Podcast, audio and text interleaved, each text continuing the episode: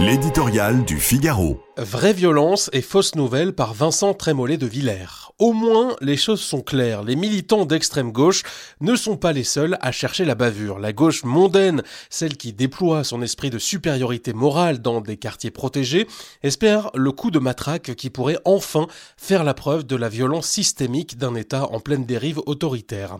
Devant le spectacle des policiers et des gendarmes sous une pluie acide de projectiles et de cocktails Molotov, ce qui frappe le citoyen ordinaire, c'est le courage de ces hommes, la violence de l'ultra-gauche et la faiblesse de l'État.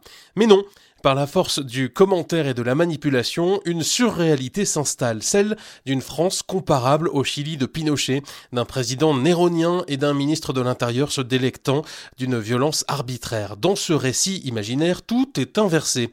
Une manifestation illégale devient légitime.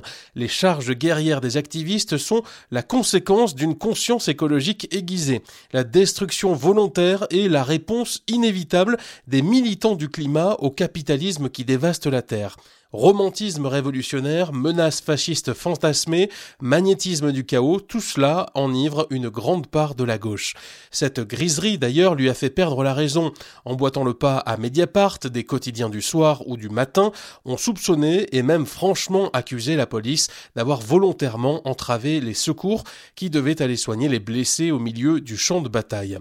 Soudain oublieux des règles qu'ils prétendent porter si haut, les prêcheurs de scrupules ont été victimes de leur aveuglement idéologique ils ont forgé en toute bonne conscience une fausse nouvelle.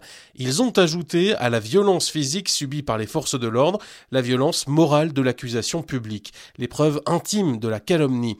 Devant cette double peine, on éprouve une immense reconnaissance pour la bravoure de ceux qui maintiennent l'ordre et l'on s'interroge par quelle névrose peut-on en arriver à cette idée absurde et monstrueuse que des policiers laisseraient à dessein en danger de mort un manifestant blessé?